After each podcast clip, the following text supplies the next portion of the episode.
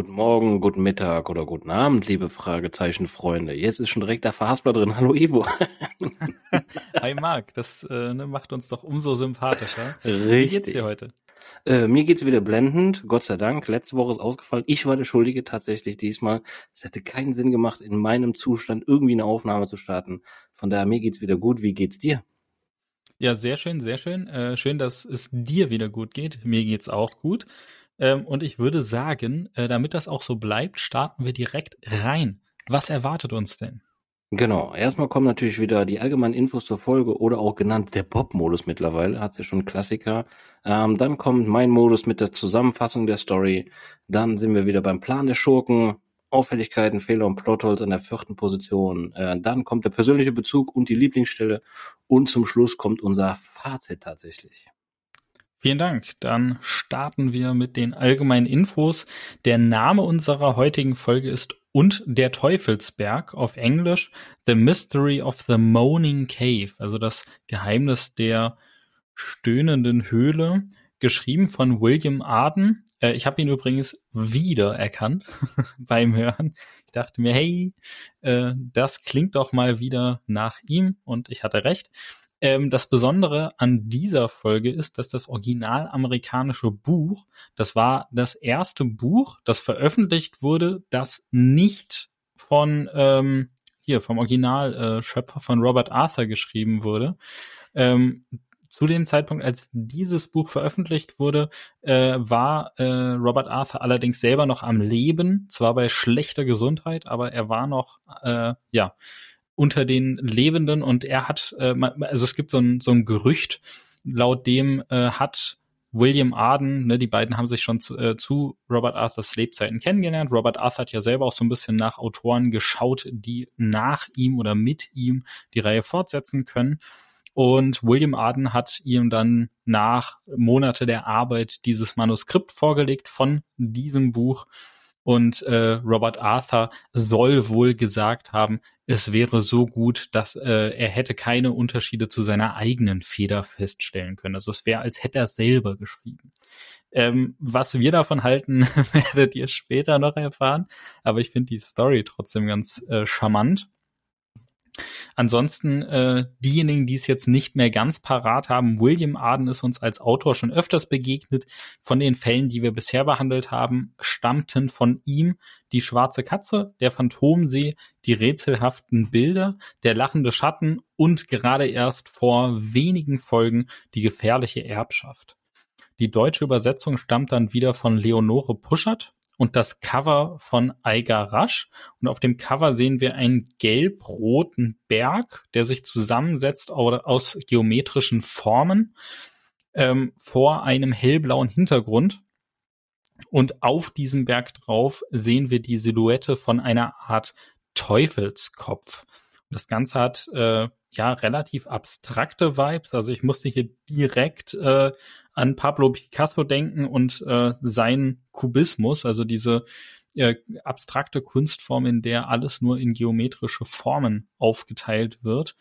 Und äh, es erinnert extrem stark an das Cover von unserer letzten Folge, an das Cover von der Geisterinsel. Also da, ich dachte auch früher immer, dass die beiden Fälle irgendwie zusammengehören, weil die spielen direkt nacheinander und die Cover sehen sehr, sehr ähnlich aus. Aber nein, das ähm, hat keinen Zusammenhang. Es sieht einfach nur ähnlich aus. Ähm, das Erscheinungsjahr des original US-amerikanischen Buches ist 1968. Die deutsche Übersetzung kam dann 1974 raus und unser Hörspiel 1980.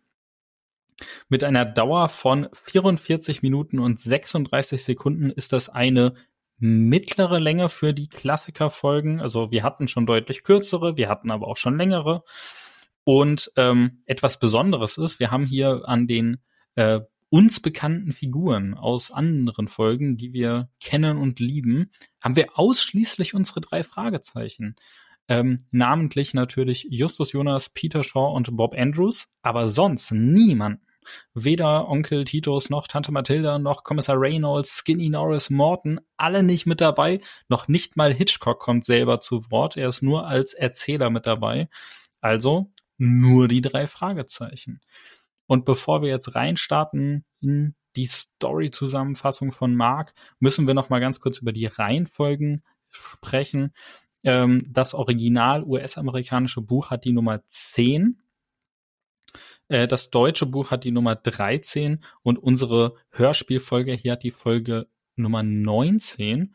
Und eine letzte Info noch, wenn man sich jetzt heutzutage die äh, Hörspielvariante auf Spotify anhören möchte, dann wird da ein Disclaimer vorne weggesetzt. Und ähm, ich befürworte das immer sehr, weil in diesem Disclaimer auch ganz klar gesagt wird, dass ähm, das hier ein Zeugnis seiner Zeit ist, dass es damals halt mit mangelndem Bewusstsein für sensible Themen äh, entstanden ist man es aber trotzdem nicht im Nachhinein zensieren möchte, ne, sondern man soll es einfach als Zeitzeugnis sehen, aber trotzdem bewusst mit dem Thema umgehen. Ähm, ehrlich gesagt habe ich mich im ersten Moment gefragt, warum hat diese Folge so einen Disclaimer, aber andere Folgen nicht? Ähm, ja, es, es macht schon Sinn. Also äh, es gibt einige Stellen, an denen von den Indianern die Sprache ist und naja, die Indianer gab es nie.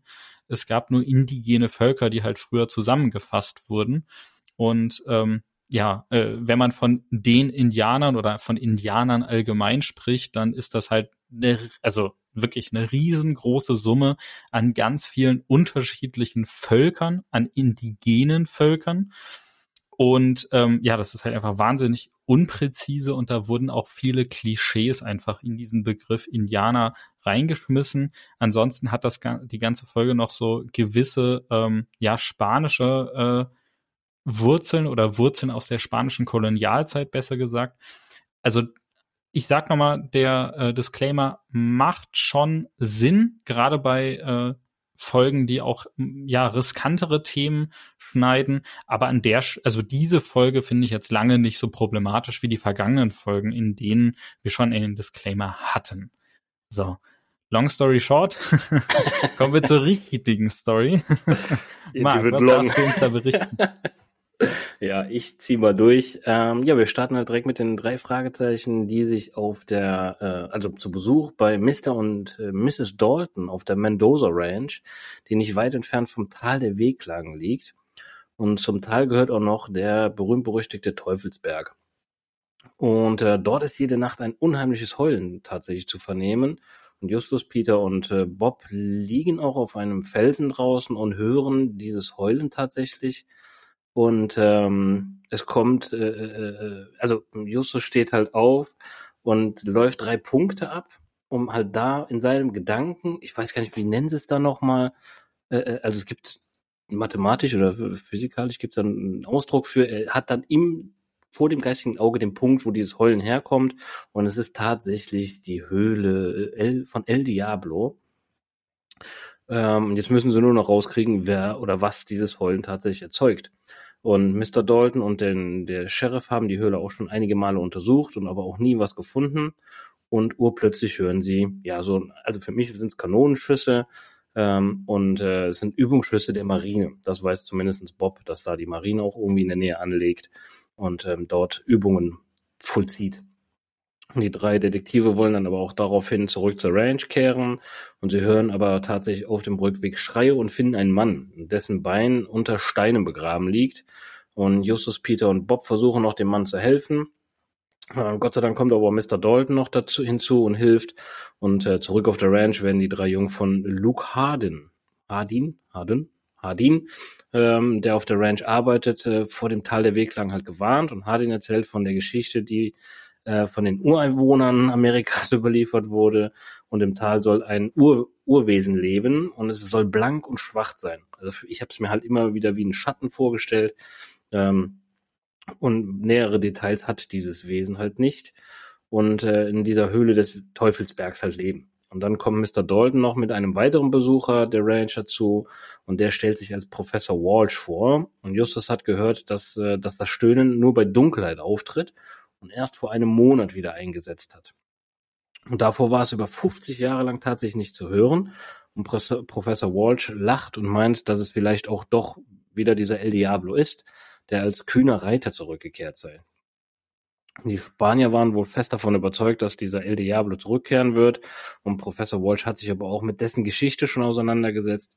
Und zwar ist El Diablo für die, für die spanischen Einwohner halt eine Art Robin Hood. Wiederum für die Amerikaner halt eher der Bandit. Das ist halt dieses typische Robin Hood war ja auch für die einen eher der Bandit, für die anderen halt der Held.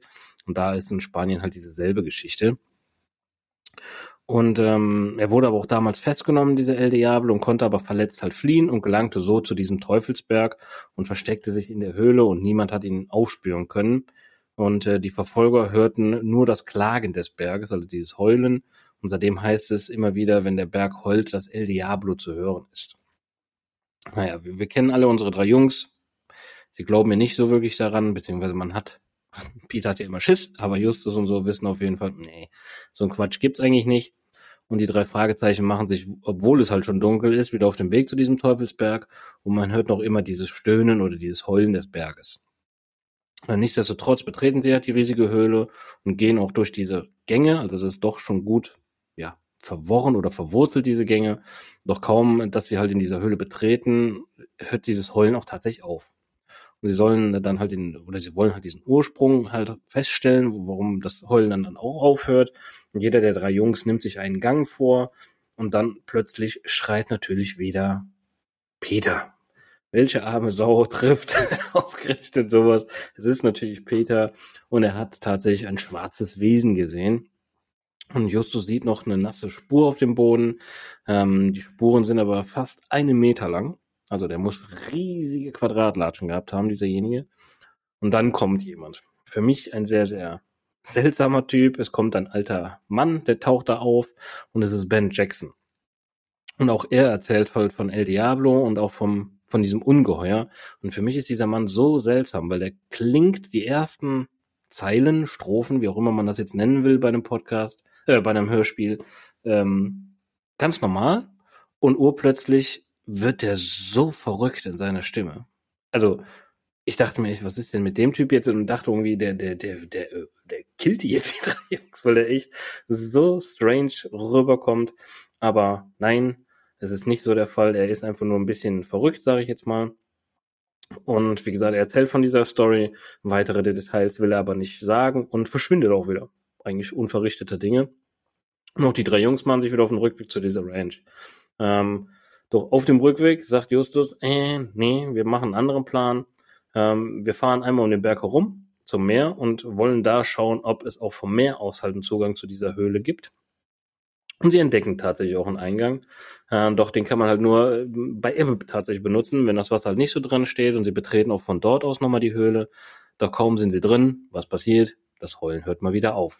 Also stellt irgendjemand wohl laut Justus dieses Heulen ab, sobald jemand in die Höhle reinläuft. Ähm, da machen sich die drei Jungs noch äh, auf den Rückweg wieder zur Range, also ziehen es doch nochmal durch, bevor die Flut halt einsetzt. Und ähm, kommen noch zu ihren Fahrrädern gerade so. Also es wird da so ein bisschen brenzlig, das Wasser steigt auf jeden Fall und sie können zurückfahren. Und Justus sieht aber auf dem Rückweg noch eine Bewegung an diesem Berg und das wollen sie sich nochmal angucken und bleiben nochmal kurz stehen und hören dann halt hier Hufen klappern und äh, springen halt schnell in ein Gebüsch, weil sie denken, da kommt jemand und es ist auch erstmal nur ein schwarzes Pferd ohne Reiter komplett schwarz halt. Und ähm, kurz danach kommt ein Mann, der sehr nah an diesem Gebüsch, wo sie halt dran sind, halt äh, heranschleicht, äh, mit einer langen Narbe auf der Wange und äh, einer schwarzen Augenklappe. Der, der verschwindet aber auch wieder in der Dunkelheit, was natürlich so ein bisschen Peter wieder beruhigt, weil da macht er sich natürlich auch wieder ein bisschen ähm, ins Hemd, aber es geht alles gut. Hm, danach ist ein Cut und wir starten halt wieder am nächsten Morgen und äh, die drei Jungs beraten sich halt und Justus hat schon eine Zeichnung angefertigt, in der alle Zugänge eingetragen sind. Und ähm, auch in der Presse stand tatsächlich was über das Heulen. Und zwar immer, dass wenn man in die Höhle reingeht, das Heulen auch aufhört. Also es ist nicht nur, dass die drei Jungs das festgestellt haben, sondern auch andere haben das feststellen können und mittlerweile steht sogar eine Zeitung. Justus ist sich ziemlich, ziemlich sicher, dass jemand auf dem Berg sitzt und jeden beobachtet, der sich dem Berg halt nähert und dann dementsprechend irgendwie was macht, ob Hinweise gibt oder irgendwas zumacht oder wer auch immer, dass Heulen halt aufhört. Justus hat noch eine weitere wichtige Information einsammeln können. Er hat nämlich einen kleinen Stein aus der Höhle mitgenommen und der ist schwarz und sehr hart und es ist ein ungeschliffener Rohdiamant. Das wird sich feststellen, beziehungsweise das ist, wo ich mir auch so denke, also äh, Justus gibt den Stein dem Peter und sagt, hier, äh, kratz da mal mit einer Scheibe. Bruder, das ist eine, eine Ranch. Du bist da zu Besuch, du kannst doch nicht einfach die Fenster so mit einem Diamanten bearbeiten. Aber gut, vielleicht haben sie eine gute Haftpflichtversicherung, ich weiß es nicht. Auf jeden Fall ist das für mich so ein Punkt gewesen, wo ich denke, hä, das kannst du doch nicht bringen. Aber sie bringen es. Ähm, ja, und äh, beim Frühstück halt unterhalten sich die drei Jungs mit dem Professor Walsh und dieser kennt Ben Jackson, also der Verrückte nenne ich es jetzt mal liebevoll gemeint. Äh, und Jackson ist ein Goldschürfer, der mit seinem Kollegen Waldo Turner in diesem Berg halt Gold schürft, aber auch es nicht einsehen will, dass es da eigentlich nichts mehr zu holen gibt. Und ähm, dann kommt noch Mr. Dalton und berichtet, dass da ein Mitarbeiter namens Castro gefunden wurde. Er ist gestern von seinem Pferd abgeworfen worden. Oh Wunder, oh Wunder. Und dieses Pferd ist tatsächlich pechschwarz. Und das ist das Pferd, was auch die drei Jungs gesehen hatten. Und ähm, doch der große Mann halt mit der Augenklappe, den sie gesehen haben, war halt nicht der Eigentümer, was sie eigentlich ursprünglich dachten. Aber dem war nicht so. Und schlimmer als das, Cast, äh, dass, dass Castro verletzt ist, findet halt Mr. Dalton, dass es schon wieder zwei Männer gibt, die halt aufgrund dieses Heulens und diesen Vorfällen gekündigt haben. Und ähm, ja, Justus macht aber den Vorschlag zu Mr. Dalton, beziehungsweise Mr. Dalton will halt in die Stadt fahren zu Castro, um zu gucken, wie es ihm geht. Und Justus sagt, pass auf, ich fahre mal mit und hol mal unsere Taucherausrüstung. Random auch da für mich, okay, warum liegt diese Taucherausrüstung in der Stadt? Und warum haben die die nicht einfach mit auf die Ranch genommen? Aber okay. Ähm, und Bob und Peter sollen aber drei mexikanische Sombreros und Kerzen in der Stadt Santa Clara besorgen. Außerdem soll noch Bob in die Bibliothek gehen und sich über das Tal des Wehklagens dort informieren. Und in Santa Clara angekommen, sehen Bob und Peter den Mann mit der Narbe auch tatsächlich auf der, der, auf der äh, Straße da rumlaufen. Und er verschwindet ebenfalls in der Bibliothek. Und die zwei sagen sich aber auch, okay, wir, wir schleichen da mal nach, wir wollten ja eh da rein. Sie folgen ihm also und in der Bibliothek angekommen ist dieser Mann verschwunden. Den einzigen, den sie dort treffen, bekanntes Gesicht, ist wieder Professor Walsh, der ebenfalls halt Nachforschung anstellen wollte in der Bibliothek, aber auch äh, den Jungs halt mitteilt, pff, ich bin keinen Meter weitergekommen, also die Bücher geben hier nichts raus. Und äh, er geht dann auch wieder. Und Bob hat aber Gott sei Dank, wie er nun mal ist, er hat halt seinen berühmt-berüchtigten Bob-Modus und er findet alles irgendwie in Büchern, ähm, findet ähm, ja historische Fakten zum Teil der Wehklagen und ähm, sie machen sich mit dem Buch halt wieder eigentlich auf den Weg zur Ranch mit ihren Fahrrädern und auf der Straße kommt ihnen ein Auto entgegen und das so gefährlich entgegen, dass sie von der Straße abgedrängt werden und einen Abhang herunterrasen oder fallen, rasen nicht, aber sie fallen zumindest herunter. Und ähm, Gott sei Gott sei Dank sind sie relativ schnell zum Stehen gekommen, weil es waren nur noch wenige Meter und sie wären, ich glaube, Peter sagt 20 Meter tief gefallen oder was. Also sie sind Gott sei Dank nur runtergerollt ähm, und haben auch nur ein paar Schürfwunden. Sie liegen aber noch da und sie schauen halt nach oben und sehen dort den Mann mit der Narbe und diese Augenklappe. Und äh, sie denken sich, okay, was für ein Drecksack, der hat uns da abgedrängt und wollte uns eigentlich umbringen. Also sie versuchen noch hochzukommen, ähm, als der Mann halt wegfährt und halt festzustellen, oder beziehungsweise das Kennzeichen sich irgendwie zu notieren. Das Einzige, was sie aber noch erkennen können, ist anhand der Farbe des Nummernschildes, das blau ist, dass das Auto wohl in Nevada angemeldet ist. Ähm, das wusste ich zum Beispiel auch nicht. Also hast du recherchiert dazu tatsächlich, Evo? Weil ich wusste nicht, dass die unterschiedliche Farben haben, je nachdem. Ja, ja, doch tatsächlich. Ähm, die Nummern, die amerikanischen Nummernschilder, die sind immer den Bundesstaaten zugeordnet und jedes, jeder Bundesstaat hat ein eigenes Design. Und manche ah. nutzen das quasi, um so eine Art kleines Bild drauf zu malen. Und halt zum Beispiel die kalifornischen, die erinnern so ein bisschen an so eine Strandlandschaft und halt in Nevada anscheinend, ne, äh, wie wird's beschrieben? Ich glaube blau. Ist einfach ja, nur blau. So, so hellblau, ne? So hellblauer genau, also, Himmel soll das irgendwie darstellen. Ja, ich wusste, ja, man genau. hat ja genau. nicht so wie bei uns, ne, halt ich sag jetzt mal K für Köln, ein KS für Kassel, sondern dass die da halt free customized Nummernschilder draufhauen können. Das wusste ich, aber ich wusste nicht, dass tatsächlich auch noch je nachdem, was für ein Bundesstaat Farben da mit im ja. Spiel sind. Ja. Aber okay. Genau. Und äh, deswegen kann, auch jeder Amerikaner auf den ersten Blick äh, erkennen, aus welchem Bundesstaat dieses Auto stammt, einfach weil diese farbigen Nummernschilder halt sehr einfach zu erkennen sind und dann okay. erst auf den zweiten Blick guckt man sich dann auch wirklich an, was steht da drauf. Okay, alles klar. Ja, Peter und Bob halt wieder zurück auf der Ranch. Ist auch Justus mit den Tauchausrüstung da. Und Justus hat einen Plan. Und er will äh, ihre Kleidung halt ausstopfen, so dass es aussieht, wie dass sie halt tatsächlich Menschen wären und legen sie unter diese Sombreros. Dann will er halt in die Höhle vom Meer aus tauchen und die drei Jungen gehen zur Höhle und Justus und Peter und Bob, nein, Justus, wer ist es? Justus und Peter tauchen, glaube ich, rein, ne? Und Bob muss bleiben bei dieser Sombreros und halt zu gucken, ob da irgendwie noch eine auftaucht. Und ähm, tatsächlich, Justus gelingt dieser Plan, sie erreichen die Höhle und das Heulen hört nicht auf, tatsächlich. Also es ist wirklich so, sobald jemand gesehen wird, hört es auf. Die können sich aber reinschleichen und es hört nicht auf. Und Justus und Peter schleichen halt durch den Gang, wo das Heulen am lautesten ist. Und die Jungen hören auch noch Geräusche. Da gräbt nämlich jemand an einer Höhlenecke und entdeckt äh, Peter ein Skelett noch. Und es ist El Diablo. Er hat tatsächlich seine Pistole noch in der Hand. Und dann ist in der Nähe auch noch ein Wasserloch. Und dort taucht etwas Schwarzes auf.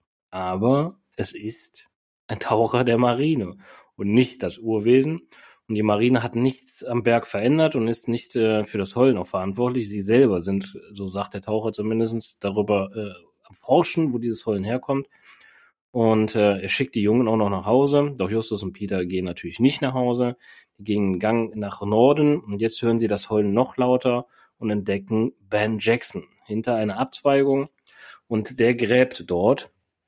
Und dann hört er plötzlich auf zu graben und schiebt mit einer Eisenstange einen Fels vor eine Öffnung und augenblicklich hört dieses Heulen auf. Und sein Partner, dieser Turner, erscheint und informiert Jackson, dass zwei in die Höhle gekommen sind und die beiden Männer wollen abhauen. Justus und Peter verschwinden auch, doch sie rutschen auf einen Stein aus, natürlich, prompt, tollpatsch, nein, sie ja keine Tollpatscher, aber das ist halt unglücklich. Und dann kommt noch äh, der Mann mit der Narbe und der hat wiederum Bob dabei.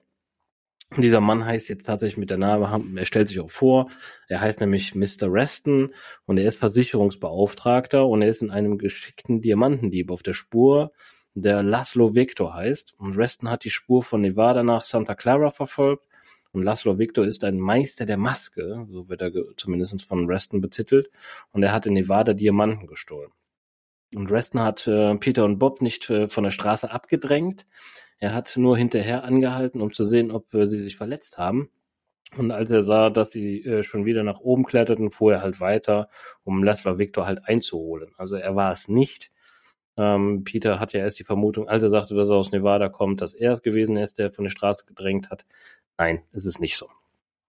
Ähm, Justus vermutet, dass Laszlo Victor die Diamanten im Berg versteckt hat und ein Erdbeben äh, sie über eine weite Fläche halt verstreut hat. Und Jackson und Turner haben sie halt gefunden und graben sie jetzt wieder aus. Und Reston und die drei Detektive machen sich auf den Weg zu Jacksons Hütte. Also die sind halt gut abgehauen noch.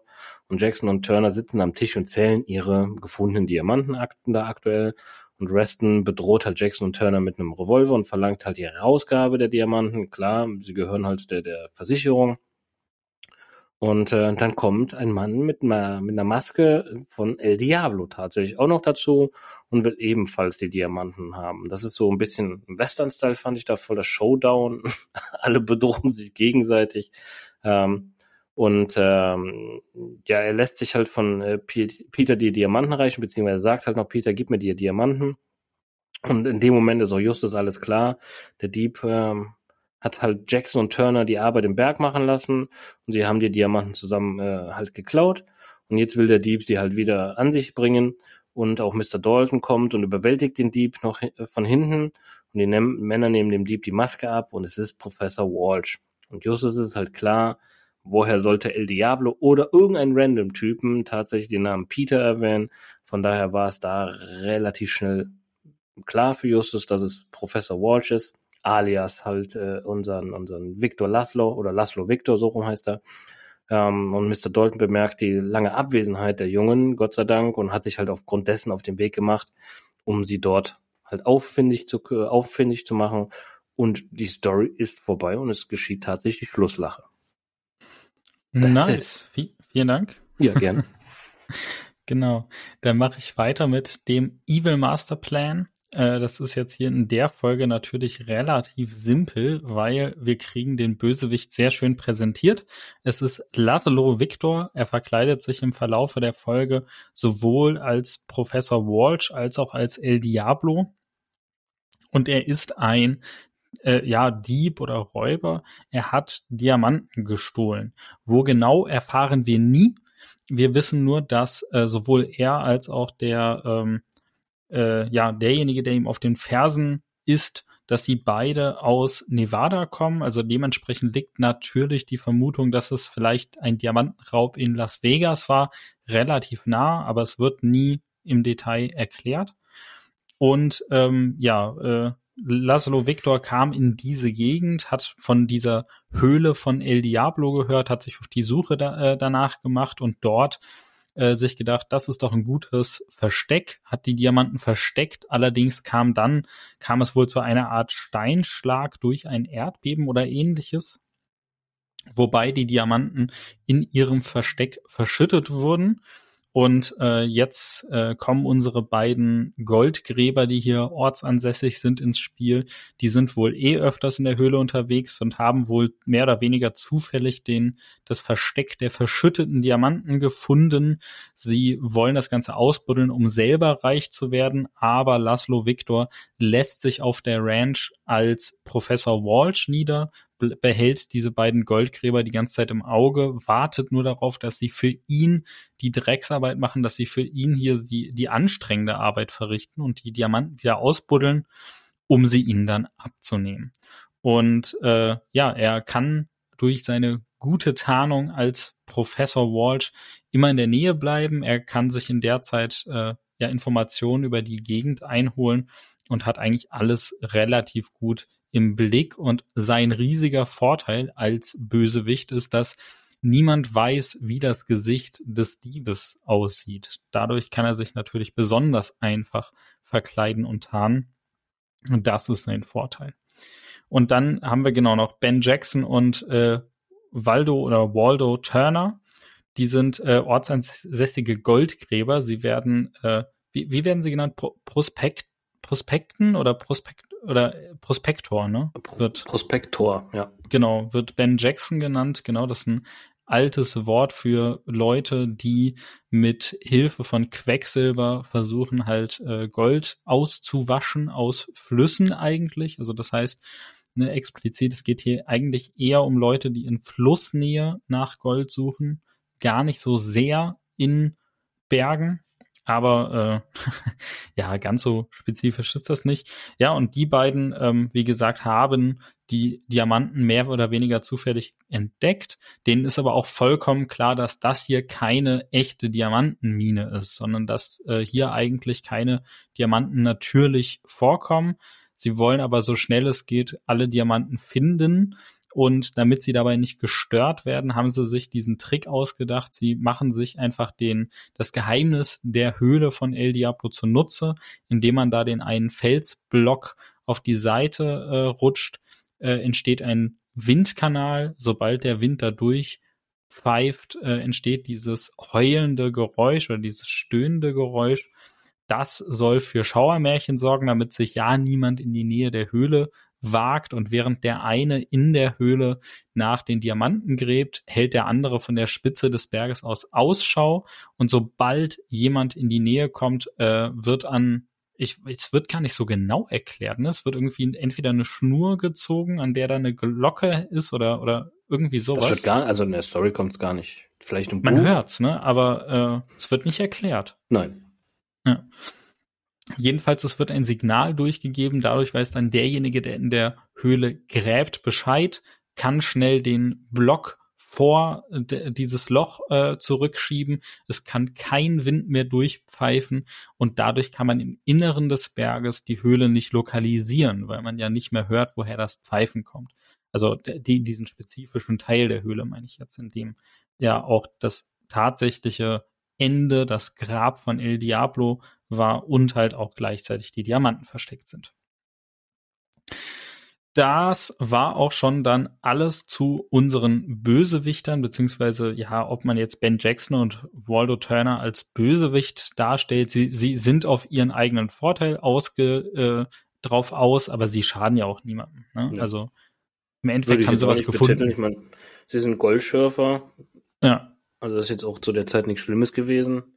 Ähm, ist ja heute noch nicht, aber äh, und sie treffen ja halt auch einfach nur auf Glück auf die Diamanten und also wenn und, ich ganz krass aufs, ich glaube, da würde ich genauso graben, gucken, dass ich die Dinger für mich einsacken kann. Sehr schön. Alright, dann äh, kommen wir zum nächsten Teil des Podcasts. Der nennt sich Auffälligkeiten, Fehler und Plotholes. Und da äh, ist die allererste Auffälligkeit, die Story geht los und wir erfahren, die drei Fragezeichen sind auf dieser Ranch. Aber warum eigentlich? Also es gibt gar kein richtiges Intro, es gibt keine Einleitung, in der uns erklärt wird, was machen die da, wie sind die da hingekommen, was ist der Grund, warum sie da hinkommen, weil, Achtung, sie kommen nicht, weil dort das Geheul ist, sondern sie finden das Geheul vor Ort. Und äh, wie, warum sie ausgerechnet zu dieser Ranch gefahren sind und so weiter, das wird im Buch ein bisschen genauer erklärt, aber hier im Hörspiel gar nicht.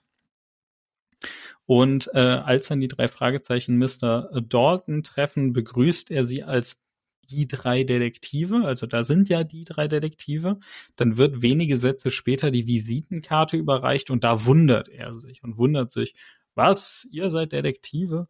Ähm, also eigentlich weiß er schon, dass es Detektive sind und hat das anscheinend auch akzeptiert, aber dann, wenn es nochmal zur Sprache kommt, dann findet er es komisch. Das finde ich komisch. dann äh, die nächste Auffälligkeit ist, Bob hat Angst vor Geistern. Das ist doch eigentlich gar nicht charaktertypisch. Eigentlich, äh, ne, am Anfang war das noch nicht so ganz klar, welcher Charakter jetzt hier welche Ängste und welche äh, Eigenschaften hat, aber später wird dann etabliert, nein, es ist Peter, der Angst vor Geistern hat. Bob ist, was solche Themen angeht, eigentlich immer relativ äh, solide, sage ich mal. Ähm, ja, dann die nächste Stelle, das ist auch die, die du, Marc, schon eben in der Zusammenfassung angesprochen hast. Justus stiftet Peter einfach zum Vandalismus an. Er drückt ihm einen äh, Rohdiamanten in die Hand und sagt, da, mach mal die Scheibe da kaputt.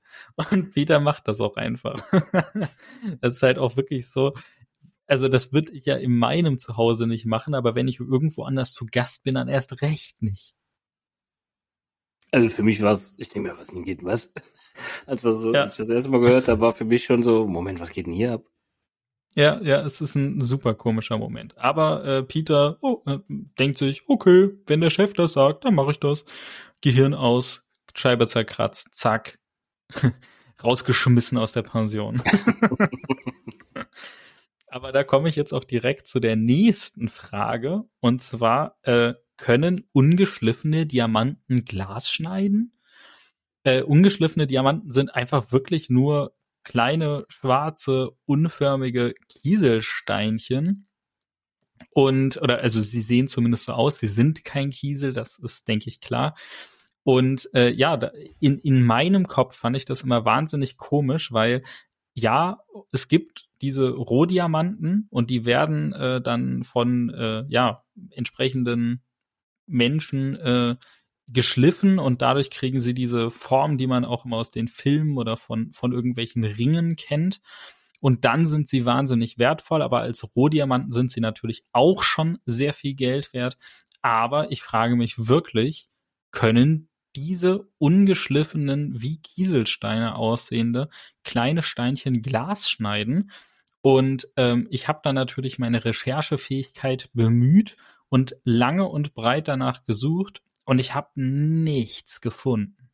Also es gibt äh, Diamantschneider, die sind dann aber meistens, heutzutage kann man künstliche, synthetische Diamanten herstellen.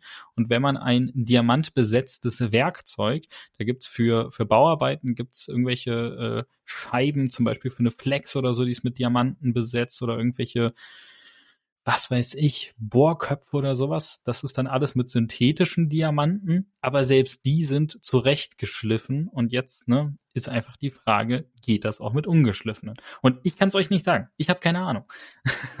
Daher Feedback über Instagram bitte, wenn ihr Ahnung davon habt. Ja, genau. Also falls jemand von euch schon mal mit einem ungeschliffenen Diamanten eine Scheibe zerschnitten hat, dann lasst es uns bitte wissen. Wir sind echt neugierig, weil ich habe lange gesucht und nichts gefunden. Kommen wir zur nächsten Auffälligkeit und zwar die Stadt Santa Clara, in die ja äh, Peter und Bob fahren.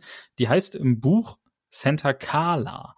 Also da ist das L einfach um zwei Stellen im Wort verrutscht. er, er gibt dann einfach einen anderen Namen, aber das ist ja auch nicht weiter schlimm. Es fiel mir nur auf. Und äh, als dann Bob bei Santa Carla äh, ankommt, sagt er, da drüben sind Ben Jackson und sein Partner Waldo Turner.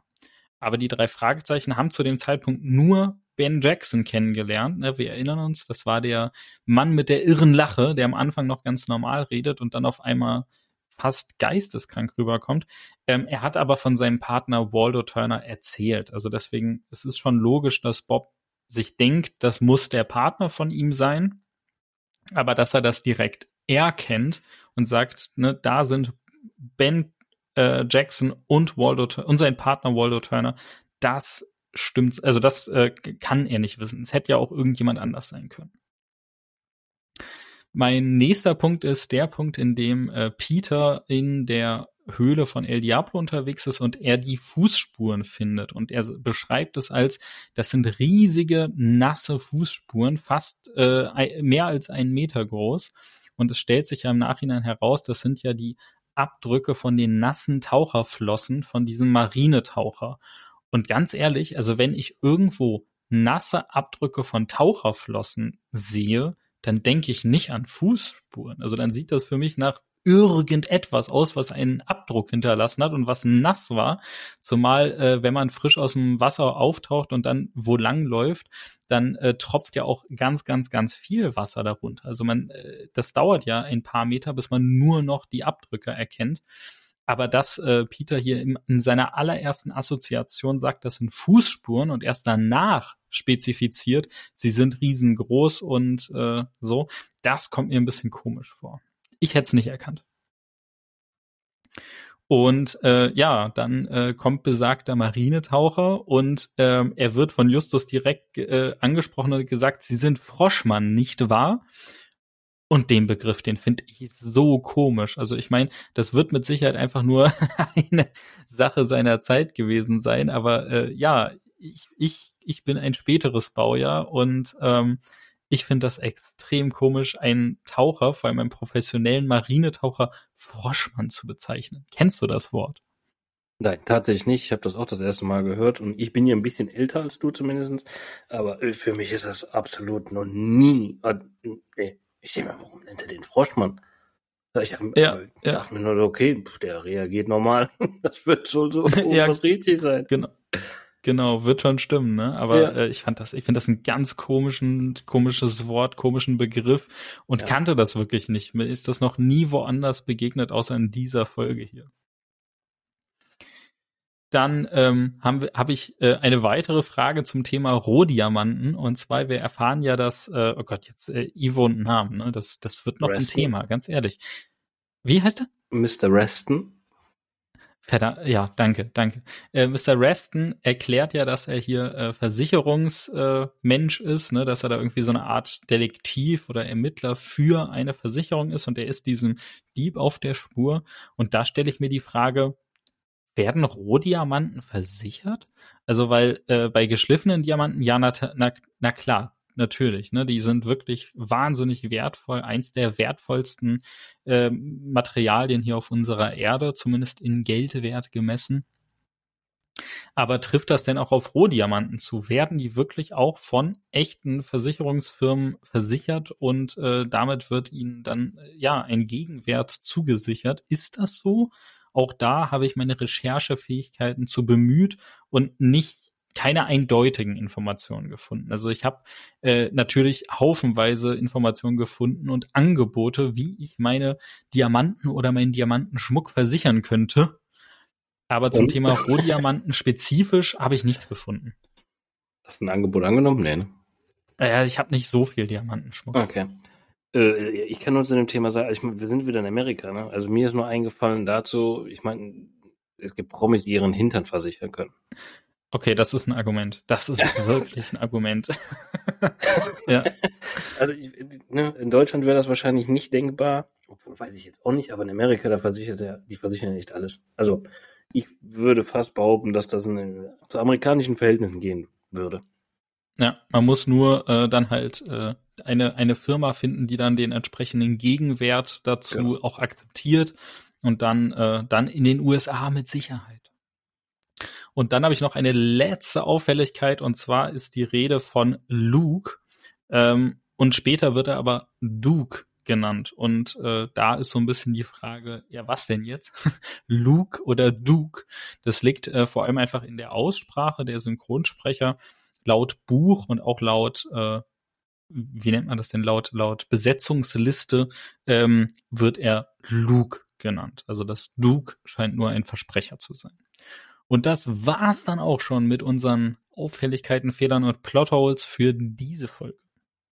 Gut, vielen Dank, Ivo. Starten wir durch zum persönlichen Bezug und Favorite Part. Und da bin ich hier in meiner erster Reihe.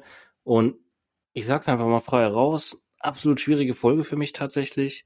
Ähm, es war für mich auch die Zusammenfassung ein bisschen ein Krampf.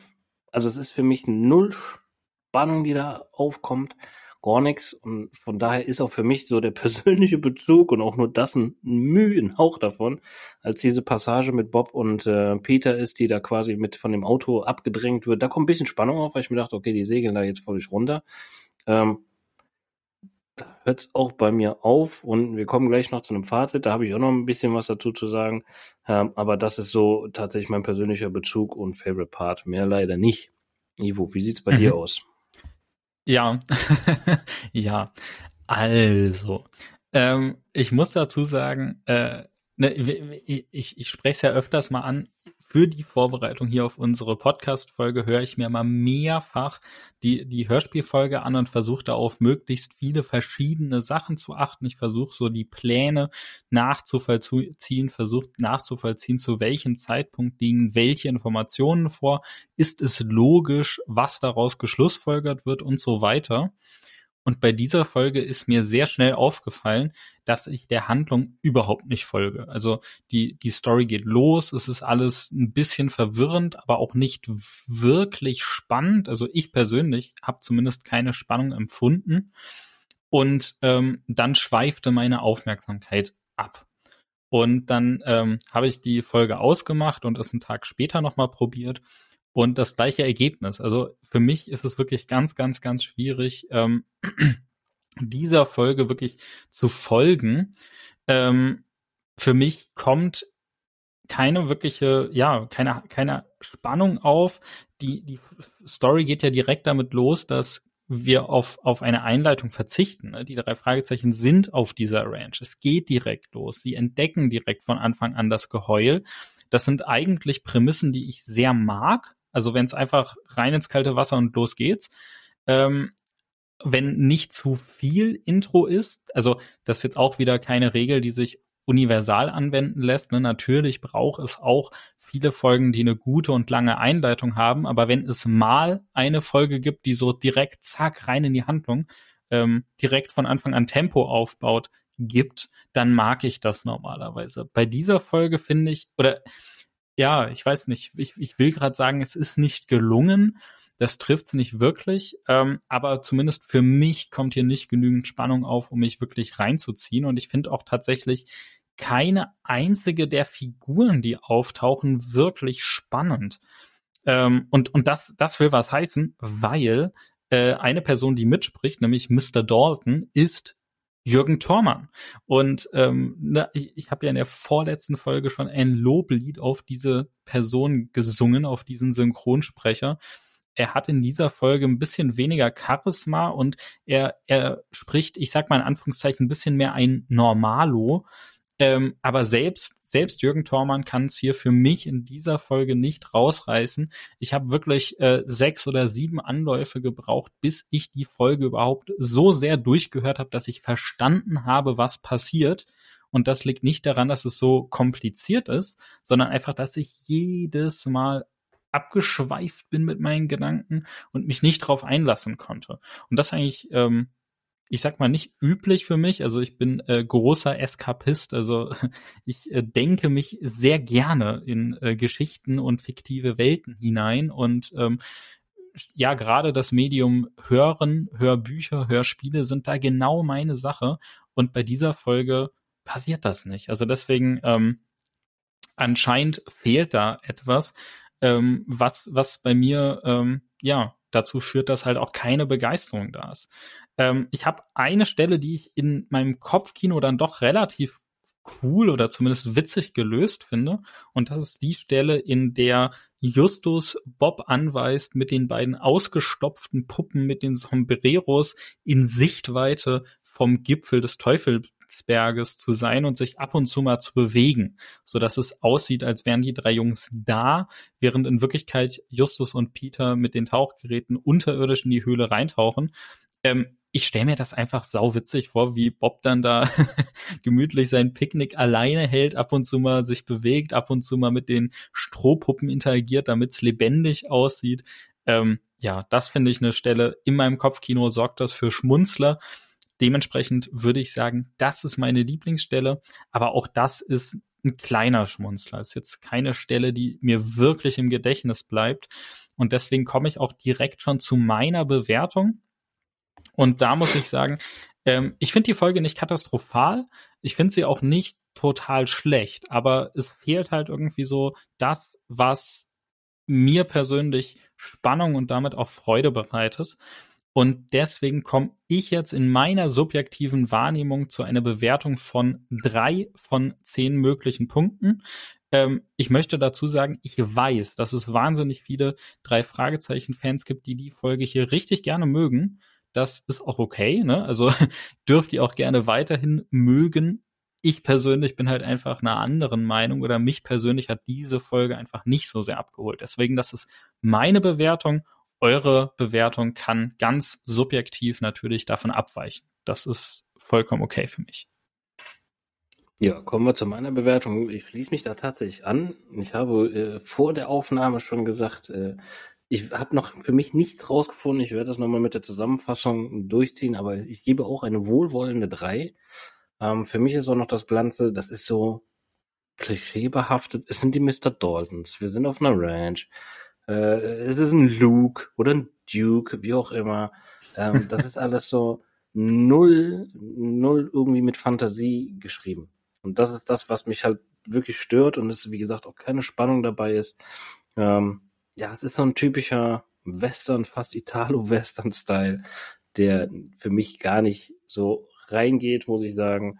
Wie Ivo schon sagt, es gibt viele, die die Story lieben. Ich finde sie absolut nicht spannend. Ich finde sie nur mit Klischees und null irgendwie Fantasie. Sch schwarzer, glattes Wesen. Auch da ist nichts irgendwie an Fantasie, wo ich keinen Kopfkino kriegen würde oder sowas. Nee, für mich eine 3. Und von daher ist das so unsere Bewertung. Ähm, kommen wir aber auch direkt Übergang zur Fazit nochmal. Ähm, hört euch mal selbst das Original an. Lasst euer Feedback bei uns da auf Instagram, auch bezüglich der Fragen, ne? geschliffene Diamanten können die Glas oder rohe Diamanten können die Glas schneiden oder nicht. Und einfach mal eure Bewertung vielleicht auch mal da lassen auf Instagram.